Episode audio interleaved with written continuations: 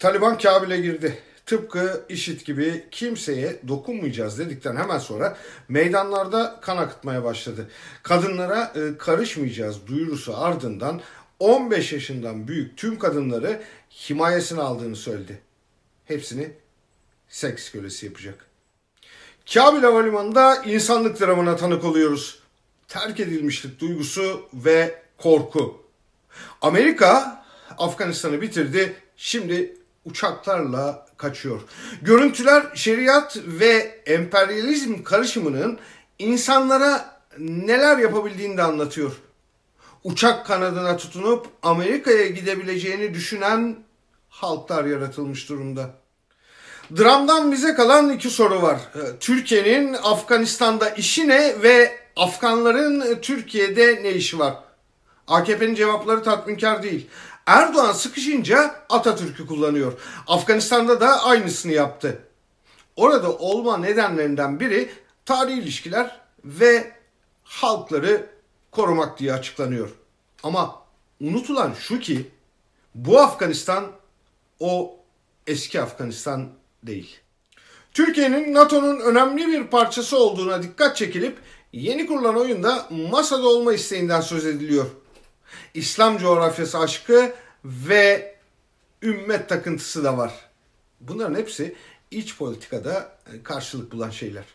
Suriye'den başlayıp Libya'ya taşan, Azerbaycan ve Ermenistan'ı içine alan bir Kafkas hattı tasavvur ediliyor. Oysa Türkiye hepsinde çamura saplanmıştı. Şimdi bir de Afgan balçığı istiyorlar. Adı üstünde hayal. Balçığı sıvayacaklar. MHP'yi de Afgan ve Türk kanı, Afganistan ve Türkiye bağı üzerinden sarmala çekiyorlar. Türkiye'nin bu cevapları bile aslında görevi kendisinde aldığını gösteriyor. ABD ve AB uçurumdan atlamaya gönüllü Türkiye'ye yol verdi. Açıkçası Türkiye'nin Afganistan'dan bir alacağı yok. Vereceği tavizler var. Oyun kurmayacak, Amerika'nın kurduğu oyunun kırılacak taşlarından biri olacak. Afganistan'da ulusal çıkarlar ya da diplomatik bir kurgu yok. Türkiye'ye indirilecek son darbenin pazarlığı var. Posası kalmış tek adam kendini son kez ezdirirken Türkiye'yi de ağır bir cendereye sokmayı umursamıyor. Ankara kısa vadeli de olsa ABD ve Batı ile ilişkileri yoluna koymak için şimdi de Afganistan'da kurban oluyor. Daha doğrusu ülkeyi kurban ediyor. Afganistan'da bir anlaşma aranıyor. O anlaşma koltuk için Merkel'den seçim dönemi yaklaşırken el rahatlatacak yeni bir sığınmacı parası. o anlaşma Biden'a uluslararası alana uzanan yolsuzluk dosyalarını gözünü seveyim. Biraz daha rafta tutuya karışı. Türkiye'nin bir göçmen deposuna dönmesi kimi ilgilendirir? Türkiye Suriye Savaşı'nın ardından bir kez daha cihatçı otobanı olmaya aday. Radikalizmi ikame edecek ve yayılmasına neden olacak.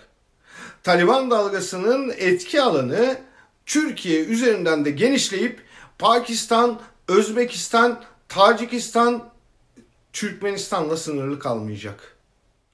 Peki neler olacak? Suriye'den Kabil'e ÖSO militerini gönderilecek.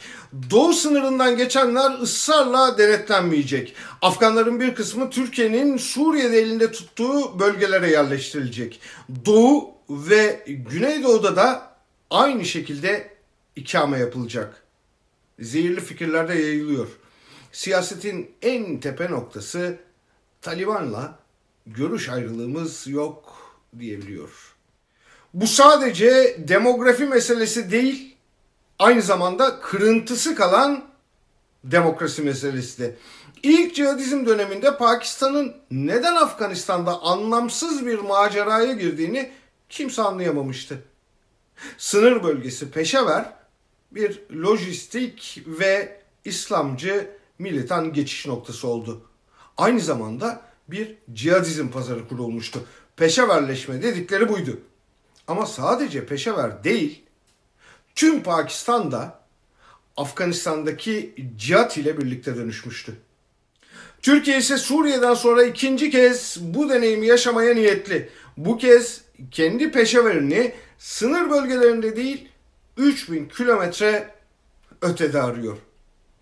Pakistan'ın peşeverleşme macerası kimse tarafından anlaşılamamıştı ama biz en azından bizimkinin nedenini biliyoruz.